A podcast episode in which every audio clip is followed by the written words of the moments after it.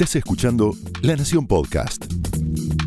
A continuación, Martina Rúa y Pablo Martín Fernández te cuentan cómo multiplicar tus horas para hacer más de eso que te gusta en Cómo fabricar tiempo.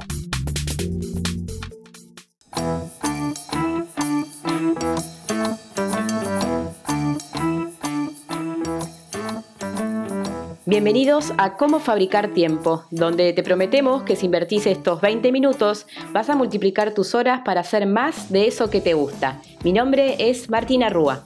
Y yo soy Pablo Martín Fernández y te recuerdo que el capítulo pasado hablamos sobre el FOMO y el HOMO, es decir, el miedo a perdernos algo y el disfrutar de perdernos algo. Entrevistamos también a Patrick McGuinness, que es uno de los creadores, digamos el creador del, del concepto este de FOMO. Pero hoy vamos a cambiar de tema, vamos a pensar ¿Qué pasa después de la pandemia y cómo pasamos al, nuevo modo de trabajo híbrido, no, Martu? Así es, Pablo. Y este modo híbrido, ¿no? Ya la palabra es rara. Nos falta una buena palabra para esta nueva era. ¿No te da la sensación? Hay algunos que dicen eh, vamos a un tiempo líquido, eh, remoto a medias. Bueno, creo que todavía nos falta encontrar una buena palabra para este nuevo modo al que vamos a trabajar. Y hoy lo que queremos compartir con ustedes es lo que estamos descubriendo, investigando, conversando con cientos de ejecutivos sobre cómo empiezan a volver a sus trabajos o no cómo empiezan a volver, cómo siguen trabajando quizás remoto. Entonces, ¿cuáles son las buenas prácticas para que un trabajo híbrido funcione? Y también cuáles son las cosas que no funcionan. Ya tenemos casi un año y medio, Pablo, de este tipo de trabajo encima. Sabemos, y esto te lo decimos en todos los capítulos, que ha sido un trabajo obligado, esto no es teletrabajo, no es trabajo remoto, pero muchas de las prácticas que fuimos haciendo juntos sí tienen que ver con el post pandemia y cómo te vas a organizar. Entonces hoy buscamos compartir buenas prácticas, buenas ideas y también levantar algunos semáforos amarillos. Sí, por las dudas, como, como decía Martu, ¿no? ¿Qué nombre le ponemos a esto? Cuando hablamos de trabajo híbrido, hablamos de híbrido es la mezcla, ¿no? La mezcla del mundo anterior, si quieren, el mundo de voy a la oficina cinco días a la semana, con el mundo de el lockdown, la cuarentena absoluta, el aislamiento de trabajo los cinco días en mi casa. Es encontrar un punto medio, que depende de la empresa, la industria, la cultura que tenga cada lugar, ahora lo vamos a ver, hay que ver dónde se pone. Pero es eso, ¿no? Ese híbrido, es anfibio. Hago una cosa y hago la otra a la vez. Trabajo en casa y trabajo en la oficina. ¿A dónde vamos, Martu, con esto? Vamos a lo que se está conociendo de acuerdo a lo que trabajamos este año y medio. Y Estados Unidos o hay algunas culturas donde ya se está volviendo y pensando realmente cómo será la vuelta a la oficina. Y para eso vimos una investigación de Nicholas Bloom. Nicholas Bloom es considerado el máximo experto en Estados Unidos sobre lo que es trabajo remoto y es el especialista que están consultando las grandes compañías para entender los desafíos de este tiempo. Y él dijo que serán tiempos agitados, ¿no? Y de extrema experimentación, dado que lo híbrido será el modo elegido eh, por la mayoría, pero que tiene múltiples propuestas, múltiples desafíos, y esos son los que nos gustaría poner el acento hoy. Sabemos que hay buenas prácticas, pero nos quedamos con la palabra experimentación, ¿no, Pablo? Porque muchos dicen, bueno, vamos a un lugar híbrido, y la verdad es que ese lugar todavía no está creado. Con cada intento que estamos haciendo, con cada eh, con cada propuesta que tenemos para cada semana, porque realmente cambia semana a semana cómo vivimos este híbrido, están construyendo ese lugar a donde estamos yendo. Entonces, Nicolás Bloom dice, bueno, todo bien, pero les traigo un par de alertas para que tengan en cuenta. Él está viendo que estamos cayendo en un sesgo que está relacionado a cómo se puede promocionar o no a las personas. ¿Querés contarlo, Pabli? Sí, porque calculo que alguno de ustedes lo vivirá, ¿no? Es esta idea de que si no te veo, no te tengo en mente. Si no te veo, no sé cómo estás laburando. Si no te veo, no puedo ver qué estás haciendo. Es algo que con Martu hace años trabajamos, ¿no? Porque todo esto lo vivieron ya los freelancers, ¿no? Es, eh, claro. Eh, che, mira, no, no sé cómo haces, o sea, no sé cómo estás trabajando. Yo solo recibo el entregable al final del proceso, pero ¿cómo lo hiciste? ¿A quién entrevistaste? ¿Con quién estuviste? Bueno, esto que, los freelancers vivían o vivíamos mucho antes, y éramos los únicos que lo vivíamos, hoy lo, está viviendo casi toda la fuerza laboral que al menos puede trabajar de su casa. Entonces es eso. Y esta idea de, de este sesgo de si no te veo, no te tengo en mente, lo que hace es que posiblemente a futuro eso complique algunos ascensos o si una persona, por ejemplo, eh, tiene la posibilidad de trabajar de su casa o tiene la posibilidad de trabajar en la oficina, si su jefe tiende a tener ese sesgo, y quizás va a ir a la oficina solo para que lo vean. Entonces se va a comer el, el, ida y vuelta al trabajo pudiendo evitarlo. Estamos hablando de los que quizás la cultura dice, está ok que, no la cultura, el mandato de la empresa es, está ok que te vayas a tu casa, pero en la práctica, si no vas, si, si, no vas a la oficina, te bajo un par de puntines. Es un poco eso, ¿no? Lo que hablamos de este sesgo, ¿no, Marto? Exactamente, y tiene mucho que ver con las culturas corporativas ligadas al control. Sabemos que son muchas las que están intentando ir a un lugar más híbrido, pero que tienen esta tradición de controlo qué es lo que estás haciendo, controlo cuántas horas has estado aquí y no tanto por objetivos. Entonces, interesante para pensar esto, ¿cómo hacemos para que todos tengamos las mismas posibilidades eh, si vamos o no vamos a la oficina. Y si tenés un equipo a cargo, ten en cuenta que este sesgo puede estar interfiriendo sin que te des cuenta. Otra alerta que marca Nicholas Bloom está ligada a cómo serán los espacios de diversos a la hora de volver. Está viendo algunas eh, estadísticas donde, por ejemplo, en Estados Unidos hay muchos hombres blancos de 20 a 40 años dispuestos a volver muchos días a la semana a la oficina. Y encontró que hay muchas mujeres madres que prefieren no volver o volver uno o dos días. ¿Cómo van a ser las conversaciones en la oficina si la diversidad no se expresa en, todo lo que el equipo tiene de diverso? ¿Será lo mismo si en la oficina están las mismas tipos de personas todo el tiempo discutiendo, conversando, celebrando y hay otro grupo que lo está haciendo de manera remota? Es una muy linda manera de pensar cómo serán nuestros equipos, cómo vamos a privilegiar esos encuentros y cómo vamos a impulsar o no la diversidad a la hora eh, de volver a las oficinas. Este es otro de los, de los puntos que, él muestra y después dice que deberemos ser inclusivos, ¿no? ¿Cómo hacemos para tener reuniones donde todos estén incluidos? Y acá, Pablo, también es interesante que Nicolás Bloom dice, yo no creo en el libre albedrío de que vuelve el que quiere. Él propone que todas las compañías decidan cuáles serán los días de colaboración y cuáles serán los días para trabajar remoto. Esto si tenés una pyme, una empresa pequeña, quizás sea fácil de hacer, pero ¿qué pasa cuando son grandes empresas? ¿Cómo hacemos para decir cuáles serán los días para ir a la oficina y colaborar? ¿Cuáles serán los días para hacer trabajo quizás más operativo o en soledad desde casa? Bueno, un gran desafío que se viene eh, y estos semáforos amarillos que nos ayudan a pensar lo complejo y lo rico que es armar este mundo híbrido.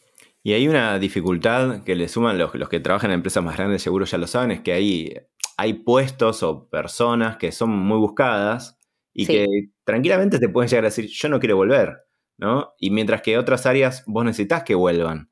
Entonces tenés que lidiar con, ese, con ese balance que es muy complicado. De hecho, como decía Martu, si están en una pyme, es, tiene un montón de otras complejidades, pero eso quizás lo pueden manejar mejor. De hecho, hay algunos autores que recomiendan en, línea con Bloom, ¿no? Esto de acordar y decir, bueno, todos vamos el lunes. No es que uno está el lunes, otro no está el lunes. El martes no va nadie. O sea, llevarlo como a los extremos.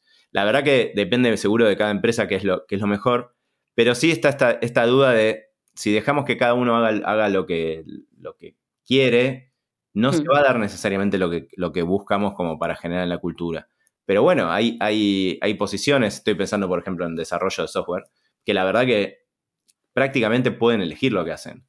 Entonces, en, en algunos sectores donde hay sobreempleo, incluso en la Argentina o en países de América Latina, están en una posición de negociación, negociación más mejor, o sea, una posición de negociación mejor para ellos y más complicada para recursos humanos. Entonces, tienen que ver cómo manejan esas pelotitas en el aire, pero está bueno empezar a pensarlo ya, aunque falte un poquito todavía para esto, ¿no?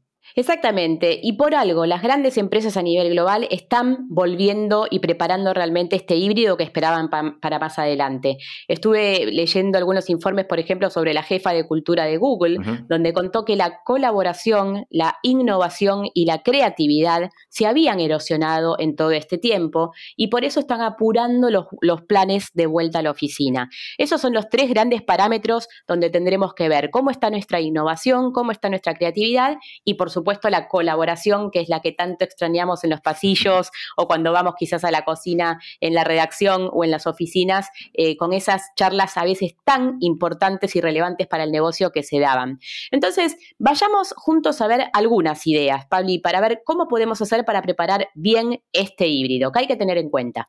Bien, acá armamos un listadito de cosas que, que podemos seguir para tratar de ordenarnos.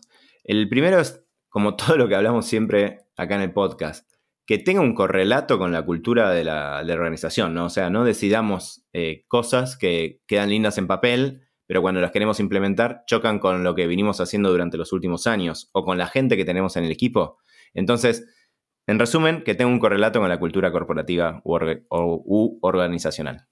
Medir qué está funcionando. Este es el momento, no es mañana, no es el mes que viene. Lo que estás haciendo ahora es importante. Entonces empezá a medir qué te sirve y qué no te sirve. ¿Qué funcionó y qué no funcionó en este tiempo? Es una muy buena idea para tener en cuenta.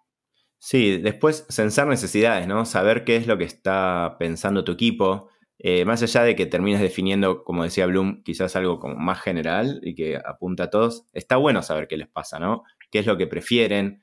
Acá hay un difícil equilibrio entre preguntar y que se entienda que estás preguntando, pero no eh, prometiendo. O sea, preguntás y después vas a actuar. Pero te viene bien saber qué días le vendría mejor, qué, qué necesidades tienen, qué piensan del futuro. ¿sí? Así que eso también es importante. Sí, recordando, Pablo, lo que hablábamos en capítulos anteriores de maratonistas y sprinters. No tenemos todas las mismas necesidades en casa, ¿no? Y hay muchas personas preguntándose cómo va a ser ese regreso, así que tener esto en cuenta. Definir y comunicar una primera etapa, y esto es importante. Nosotros queremos bajar la incertidumbre, pero no tenemos que sobreprometer. Entonces, lo que comuniques, como el plan híbrido donde estamos yendo, con mucha claridad, que diga esto es una nueva prueba, este es un primer plan, y lo que te estoy contando será para los próximos tres meses, ponele, por decir algo eh, chiquito y alcanzable, y luego volveremos a censar cuáles son las necesidades para un híbrido a mediano plazo. Tal cual, tal cual. Y después, otra idea es, que ahora te vamos a contar alguna, observar cuáles son las mejores prácticas de la industria, sobre todo de la tuya, tratar de hablar con colegas, para entender qué podés extrapolar de eso. Esto de hablar con colegas no es, menor, porque muchas veces vemos casos de afuera o de los países más grandes. Entonces, está bueno ver qué podés hacer, qué hace tu colega, qué hace la persona que trabaja en tu industria, qué hace la persona que tiene una escala similar a la tuya, para ver qué de eso puedes adoptar en tu organización. Si trabajas en recursos humanos o en comunicación, lo estás viviendo. Están cambiando esos roles como nunca. Y si no trabajas en recursos humanos y comunicación, tené paciencia, ¿no? Tené paciencia porque esos roles están haciendo un montón de actividades que no hacían hace un año y medio, son eh, la, piedra donde toda la, compañía se está comunicando, está preguntando esto cómo se hace y esto cómo lo vamos a hacer y cómo va a ser. Entonces hay una construcción eh, colaborativa que podemos hacer con las personas de recursos humanos y comunicación que también la podemos explorar. Tal cual. Y para ir cerrando, la idea es también que profundices en la en este equilibrio entre autonomía y control, ¿no? Y en la evaluación de objetivos versus el, micromanagement. Esto que hablábamos al principio de este episodio de, bueno, cómo empezar a liberar a la, gente, ¿no? A la gente de nuestro equipo de, tengo que estarte encima todo el tiempo. Obvio que si estás en una empresa que tiene esa cultura, es muy difícil de cambiar. Pero si depende en parte de vos o de tu equipo depende en parte de vos, trata de enfocarte en objetivos, trata de, de enfocarte en entregables en vez de en es, los tengo acá y estoy viendo qué hacen. Porque en realidad eso no, en general no es la mejor manera de trabajar, no es la manera en que retenés talento, no es la manera en que nueva gente interesante se suma a tu equipo. Entonces, trata de enfocarte en objetivos y en evaluar por objetivos. Esa es un poco también la meta. Exactamente. Eh, te contábamos el caso de Nicholas Bloom, que es eh, este especialista, pero también hay casos más extremos, como el de Chris Herd, es un especialista también de Estados Unidos que está diciendo que vamos a un full remote, donde todos podremos trabajar cinco días desde nuestras casas. Nosotros creemos que eh, en el equilibrio y en el híbrido está la mejor manera de seguir adelante. Todos hemos descubierto una nueva autonomía que queremos conservar, pero también la colaboración se da cuando nos juntamos y cuando estamos cara cara. Y por eso es que estuvimos hablando con varios casos y queremos contarte qué es lo que están intentando, cómo están construyendo esta nueva era híbrida. Sí, también para. hay dos casos un poco menos extremos, pero que son interesantes que te recomendamos buscar. Uno es el de WordPress, que es una plataforma para hacer blogging o, publicaciones online, que hace un montón que tiene su equipo híbrido. Y el otro es Buffer, que es también una plataforma de, para publicar en redes sociales. Los dos también creemos que en parte tiene que ver con esto que decíamos antes, de tienen un equipo muy tecnológico, entonces le, viene bien tener un equipo disperso, disperso en el sentido de distribuido por, por el mundo directamente. Y un par de veces al año hacían un encuentro físico presencial que el año pasado entiendo que se canceló. Pero lo bueno es que las dos son bastante abiertas. Buffer sobre todo tiene un blog en el cual cuenta mucho de su cultura, han hecho parte de su marca eso. Entonces, si les interesa, pueden profundizar en el caso de WordPress y Buffer. Buffer para los que están escuchando con doble F. Así es, y antes de despedirnos, como te decíamos, te queremos contar algunos casos que ya están ocurriendo. Hablamos con especialistas para ver si te pueden inspirar, si podés copiar algo de lo que están intentando para construir esta nueva era híbrida. Hola, soy Sandro Cosentino, gerente de recursos humanos de Newsan. En esta era híbrida, un excelente cambio que vivimos como equipo fue la manera en que nuestras comunicaciones y sobre todo las capacitaciones eh, se transformaron. Al ser todas virtuales los entrenamientos y no tener límite de espacio físico, pudimos sumar más diversidad de roles, áreas, locaciones en un espacio común y alcanzamos a todo el país. Podían sumarse quienes estaban trabajando desde la fábrica, por ejemplo, y quienes estaban desde sus hogares. El gran desafío era lograr que participaran con interés porque sabemos que las pantallas pueden cansar y para eso buscamos oradores internos para que generen empatía, además de proponer contenidos y dinámicas ágiles. ¿Cómo lo logramos? Recibimos muy buen feedback y la participación aumentó mucho con respecto a años anteriores. Hola, soy Carolina Bachuta, gerente de comunicación interna y externa en Danom. Desde mi experiencia, este contexto no presenta un gran desafío para la comunicación externa, ya que las conversaciones siguen dándose de manera virtual, presencial o híbrida. No obstante, en materia de comunicación interna, este escenario nos presenta el gran desafío de adaptarnos a un medio de conversación que nos permita continuar con el fortalecimiento de vínculos internos, motivar y contener a nuestros equipos con la información que necesitan en el día a día. En este sentido, sí considero que el formato híbrido nos da la oportunidad de lograrlo.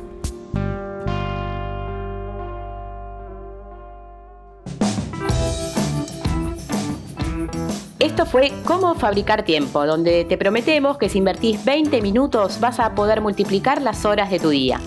Porque lo importante no es que hagas más, sino que hagas mejor. Hasta el próximo episodio. Chau, chau. Esto fue Cómo fabricar tiempo, un podcast exclusivo de La Nación. Escucha todos los programas de La Nación Podcast en www.lanacion.com.ar. Suscríbete para no perderte ningún episodio. Estamos en Spotify, Apple Podcast, Google Podcast y en tu reproductor de podcast favorito. Seguí escuchando La Nación Podcast.